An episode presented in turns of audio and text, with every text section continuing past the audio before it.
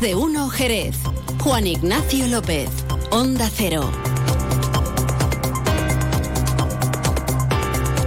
Hola, muy buenas tardes. Es la noticia del día, sin lugar a dudas, la anunciada marcha de las Hermanas de Belén del Monasterio de la Cartuja. Será el próximo año 2024, aunque de momento no hay fecha concreta eh, para que dejen eh, estas religiosas el monasterio en el que viven desde el año 2002. Eh, de momento sabemos, según comunica la diócesis asidonia, Jerez que el, argumento es el no encontrar las condiciones oportunas para lo que conocemos eh, de manera coloquial como la vida en clausura. La pregunta está en el aire, ¿cuál va a ser el futuro de este emblemático monumento? Ya hay reacciones que les vamos a ofrecer en esta jornada de martes 21 de noviembre. A esta hora tenemos cielo parcialmente nuboso, el termómetro marca 18 grados de temperatura y otros asuntos de interés que les contamos en forma de titulares.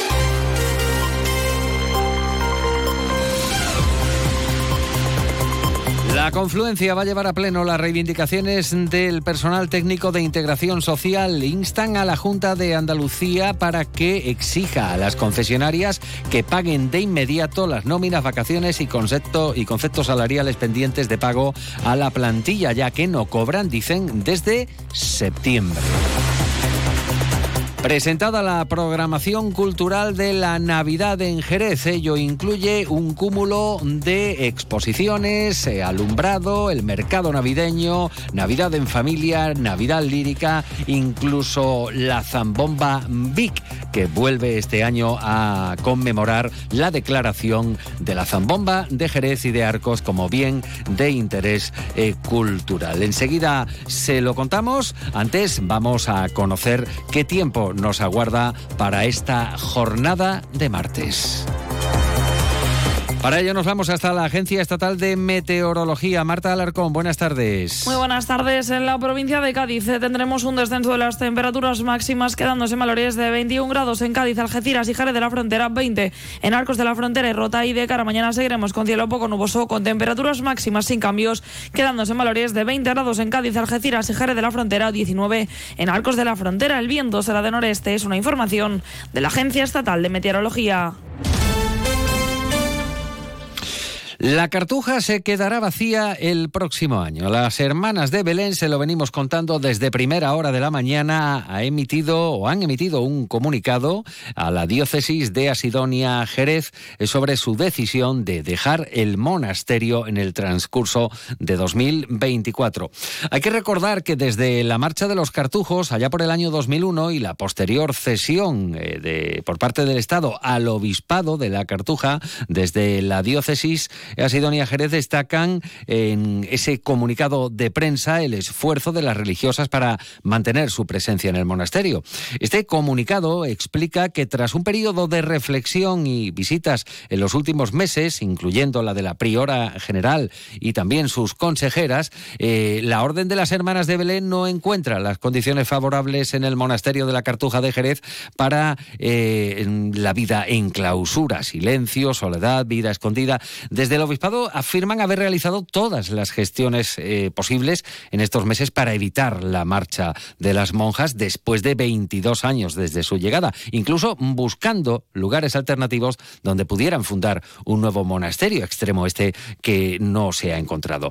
Eh, seguirán gestionando la diócesis eh, La Cartuja de Jerez en virtud de esa cesión de las que les hablábamos concedida por Patrimonio del Estado. La finalidad de mantener la vida espiritual y pastoral en el monasterio, así como poner en valor el patrimonio cultural y artístico del recinto. Hay que recordar que la cartuja de Santa María de la Defensión data del siglo XV, es monumento nacional y declarada bien de interés cultural. Onda Cero ha tratado de obtener en no pocas ocasiones declaraciones al respecto desde el obispado, que declina realizar más pronunciamiento que el comunicado escrito difundido en los medios y en las redes sociales. Pero poco a poco van surgiendo reacciones ante un anuncio de este calado. Por ejemplo, desde el propio gobierno municipal. A preguntas de Onda Cero, el delegado de Cultura, Francisco Zurita, lamenta la marcha anunciada de las religiosas que habitan la Cartuja, destaca la labor de conservación que han podido realizar estas monjas y la importancia de que hayan permanecido en el monasterio durante más de 20 años, lo que a su juicio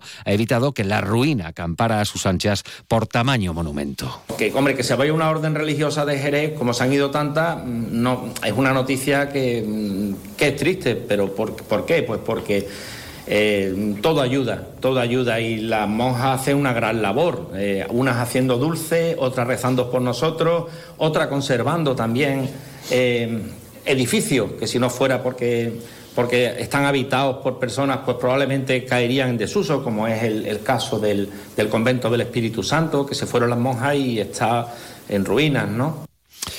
Consciente de que la titularidad de que la cartuja de Santa María de la Defensión fue cedida por el Estado a la diócesis, Zurita considera que hay que aunar esfuerzos para que no caiga en desuso y no se abandone el mantenimiento de lo que supone el primer monumento de la ciudad. Es un bien de, de, interés cultural, es nuestro primer, es nuestro primer monumento. Desde el ayuntamiento, ¿qué, ¿qué, podemos hacer? Colaborar en lo que se pueda, pues para que mm, se conserve bien y para que sea, siga siendo un, primer monumento. Habrá que consensuar con todas las partes la manera de que, mm, de que siga eh, teniendo vida, de alguna manera, que no caiga en el abandono y siempre respetando, por supuesto, el punto de vista de, del obispado, también el punto de vista de, la cultura y siendo, bueno, acercando puente, tendiendo puente para que el monumento de la Cartuja pues siga siendo un referente, siga teniendo vida y, pueda salir adelante. Buscamos más reacciones en torno al anuncio emitido ayer. Eh, nos fijamos en el sector turístico, al suponer la Cartuja de Jerez, sin duda alguna un atractivo para el visitante. El presidente del clúster turístico Destino Jerez, Antonio Mariscal, recuerda que en España hay diversos monasterios visitables que se mantienen en buena medida gracias a su puesta en valor como elemento turístico imprescindible. Santo Domingo de Silos, Montserrat, Yuste o San Lorenzo del Escorial son visitables y compatibles las visitas con la vida espiritual tras sus muros. Eh, la Cartuja es el principal monumento eh, que tenemos en la provincia de Cádiz, que forma parte de la historia de nuestra ciudad, que hay un interés eh, real por conocer el monasterio y no solamente ya por, por parte de, de, las personas que nos visitan, sino incluso de los propios jerezanos, que en España hay monasterios muy importantes, algunos de ellos habitados por algunas congregaciones que son visitables con sus horarios y con sus tarifas, incluso con la posibilidad de reservar.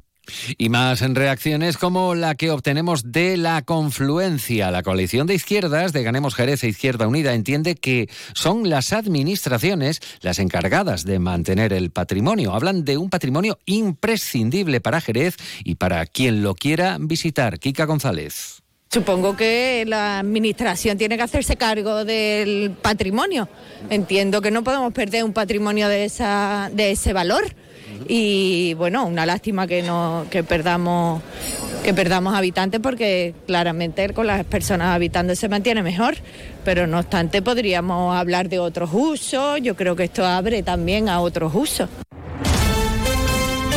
Cambiamos de asunto, una de la tarde y 44 minutos. Más de un centenar de personas han protagonizado esta mañana una concentración contra la privatización de servicios en la sanidad pública. La convocatoria ha tenido lugar a las puertas del Centro de Salud de la Milagrosa, convocada por la Coordinadora en Defensa de la Sanidad Pública, los sindicatos, comisiones obreras y UGT. Allí ha estado José García. De nuevo, la coordinadora ha vuelto a pedir que la sanidad pública sea dotada de personal y medios para poder ofrecer una sanidad de calidad y ha pedido a la Junta de Andalucía que en vez de destinar inversiones y recursos a la sanidad privada, sea derivada a la sanidad pública. Germán Pacheco es doctor en Enfermería de Salud Mental. Que recortar en sanidad mata. Hay evidencias científicas en aquellos países donde se han destruido los servicios sanitarios públicos que el nivel de vida de las personas disminuye, la calidad de vida disminuye. El doctor Germán Pacheco también ha puesto la atención en la salud mental y todas las deficiencias que se padecen ofrece en esta especialidad. Como doctor en enfermería y salud mental, tengo que decir que la atención a la salud mental es penosa. Cuando aquí en el año 84, por decisión del Parlamento andaluz, se hizo una reforma psiquiátrica envidiable, que hemos sido cabeza y bandera a nivel de España y parte de Europa. Esto lo están destruyendo a marchas forzadas. En esta concentración también ha estado presente el secretario provincial del PSOE, Juan Carlos Ruiz Poix, quien ha pedido mejoras en la atención primaria. La atención primaria sigue estando, en este caso, sin efectivos, sin recursos. Los médicos pediatras escasean por la totalidad de la provincia y las citaciones y las citas quirúrgicas y los especialistas siguen contando cada vez con mayor retardo. Por su parte, Antonio Pavón, secretario provincial de OGT, también se ha referido a las listas de espera. Es una vergüenza las listas que de espera que tenemos, los datos que han salido, con lo cual le pedimos al gobierno de, que gobierna ahora mismo en Andalucía del PP de, de Moreno Bonilla de que sea realista, que se deje de mirar hacia otro lado, que afronte de una vez por todas el problema que tiene la sanidad pública, que en Andalucía hemos pasado de ser la joya de la corona a ser los últimos de la comunidad de, eh, de España. La tardanza en las citas médicas también ha sido otro de los motivos de la protesta. Así lo ha referido Silvia Gómez de Comisiones Obreras Cádiz. Eh, vemos que es una situación insostenible, que como han comentado los compañeros, es imposible coger cita en la atención primaria en nuestra provincia, pero además queremos denunciar la situación que tiene el personal sanitario en nuestra provincia, donde no se sustituyen las bajas, donde las bolsas están congeladas y tenemos trabajadores y trabajadoras que no pueden acceder porque las bolsas no se abren esto ha sido una protesta, como les decimos, gracias José García, a las puertas del Centro de Salud de La Milagrosa. Otra protesta, pero en este caso en el Centro de Salud Jerez Centro. El Sindicato Médico de Andalucía ha convocado esa concentración eh, de 10 minutos entre la una de la tarde y la una y 10 en la entrada de dicho centro de salud para mostrar el rechazo ante la agresión sufrida por una trabajadora la semana pasada. Y entre tanto, la Junta de Andalucía señala que ha invertido en 2019 o desde 2019 un total de 125 millones de euros en la mejora de los centros de atención primaria y hospitales de la provincia de Cádiz. Hablan eh, en contra de eh, lo que han dicho los manifestantes de un esfuerzo inversor que ha ido destinado, dice, a la reforma y renovación de las instalaciones, adquirir equipamiento tecnológico de última generación y poner en marcha nuevos servicios que, según Pajares, han mejorado la calidad de vida de la ciudadanía. Un esfuerzo inversor, como ya he dicho, que ha ido destinado a la reforma y renovación de las instalaciones. Hemos adquirido eh, equipamiento tecnológico de última generación y hemos puesto en marcha nuevos servicios que han mejorado la calidad de vida de la ciudadanía. Además, nos hemos hecho cargo de proyectos especialmente de la atención primaria. Entre 2019 y 2022, en solo cuatro años, se ha ascendido a los 105, que se convertirán en 125 en este año 2023.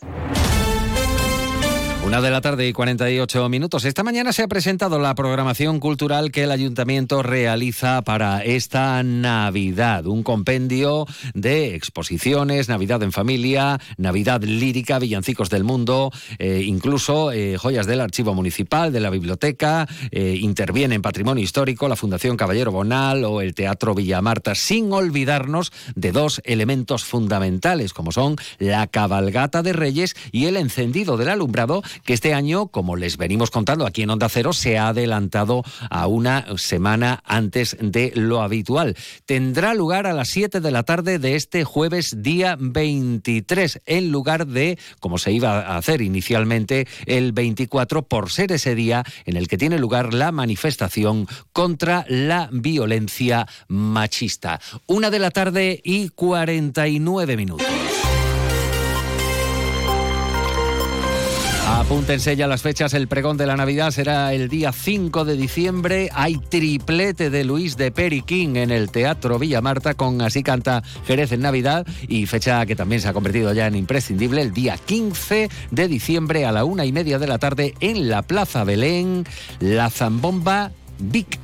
Bien, de interés cultural. Así llegamos al final de este informativo. Toda esta información la pueden encontrar en tan solo unos minutos en ondacero.es. En la realización técnica ha estado Pepe García. Ahora continúan informados en compañía de Onda Cero. Buenas tardes.